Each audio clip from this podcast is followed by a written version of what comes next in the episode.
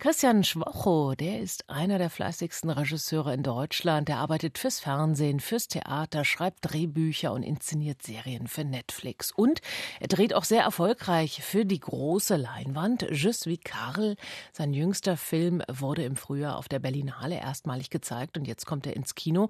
Und RBB-Filmkritiker Carsten Bayer ist nun bei mir, um uns den Film vorzustellen. Carsten, bei dem Titel Je suis Karl, da denkt man ja unwillkürlich an den Hashtag Je suis Charlie der nach dem Anschlag auf die französische Satirezeitung Charlie Hebdo in aller Munde war. Hat der Film irgendwas damit zu tun? Ja, also höchstens indirekt. Ähm, es geht zwar durchaus auch um einen Anschlag, aber der hat jetzt eben mit Charlie Hebdo, mit diesem schlimmen Attentat nichts zu tun. Christian Schwocho beschäftigt sich eher mit der Frage, was passiert, wenn der Terror uns ganz persönlich trifft. Äh, wie verwundbar sind wir? Was würden wir tun? Und wie anfällig sind wir auch für rechte Narrative, äh, wenn wir jetzt die Verantwortlichen für den Terror nicht sofort sofort äh, ermitteln können. Mhm, klingt aber nach einem sehr aktuellen Thema. Ja, ist es auch, äh, vor allem weil diese Geschichte mitten in Berlin spielt, in einer Altbauwohnung äh, in, bei einer ganz normalen Kreuzberger Familie. Der Vater Alex ähm, nimmt von einem mysteriösen Paketboten ein Päckchen an, das eigentlich für die Nachbarn bestimmt war, geht dann kurz nochmal vor die Tür, weil er was vergessen hat im Auto und im nächsten Moment explodiert eine Bombe.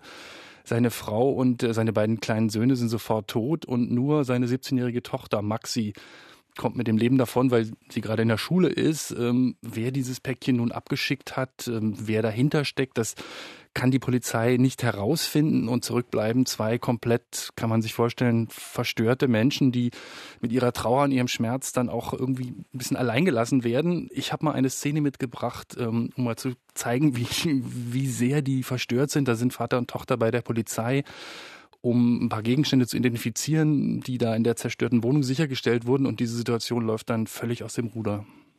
Ich soll mich mäßigen. Die machen auch nur ihre Arbeit. Die machen auch nur ihre Arbeit. Merkst du eigentlich gar nicht, was hier los ist? Hm? Du kaufst Kleider für Mama. Hast meine Brüder sprechen und bittest mich um Mäßigung? Papa? Mich? Ich habe das doch nur so gesagt. Ach, du hast auch bloß einfach eine Bombe in unsere Wohnung getragen, Papa. Maxi, hör auf damit, ja? Ich hör, du ich hör nicht auf damit! Hör auf damit! Ich hör nie wieder auf damit, Papa! Ich hör nie wieder auf, doch, Papa, nie auf, wieder! Du hörst auf, komm! Ein Ausschnitt aus dem Film Je suis Karl von Christian Schwocho mit Milan Peschel als Vater Alex und der Schweizer Schauspielerin Luna Wähler als Maxi. Carsten, nun hast du gesagt, es geht in diesem Film auch um rechte Narrative, um die Verführbarkeit der Menschen. Inwiefern?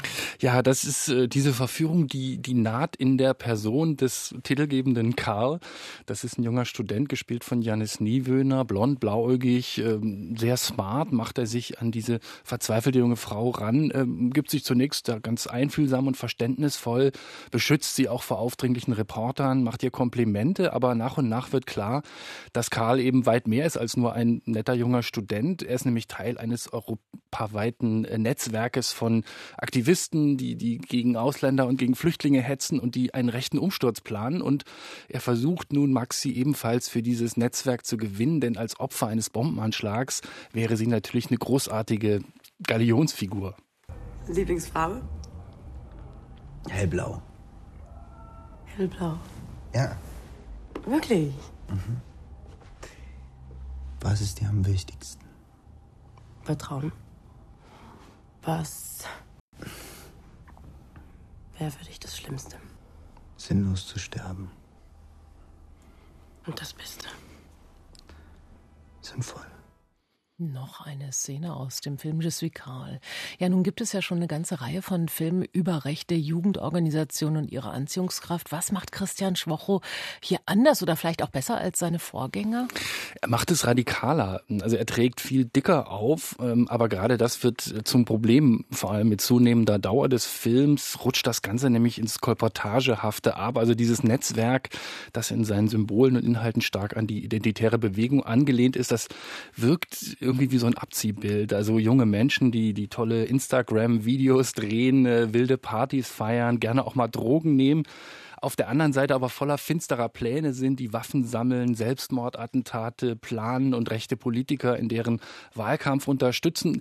So wie Christian Schwocho das zeigt, passt das irgendwie nicht zusammen und es wird auch nicht dadurch glaubhafter, wie Maxi reagiert, denn zunächst fällt sie auf die plattesten Sprüche rein, verschließt auch vor allen Widersprüchen, die, die da sehr offensichtlich sind, die Augen, äh, lässt sich da vor den Karren der Rechten spannen, aber als es dann eigentlich schon fast zu spät ist, hat sie dann völlig unvermittelt einen Moment der Erkenntnis, man weiß eigentlich gar nicht warum jetzt plötzlich und dann will sie dann doch wieder zurück in die Arme ihres linksliberalen Kreuzberger Vaters ist natürlich für die Dramaturgie des Films gut, äh, aber nicht unbedingt für die Glaubwürdigkeit.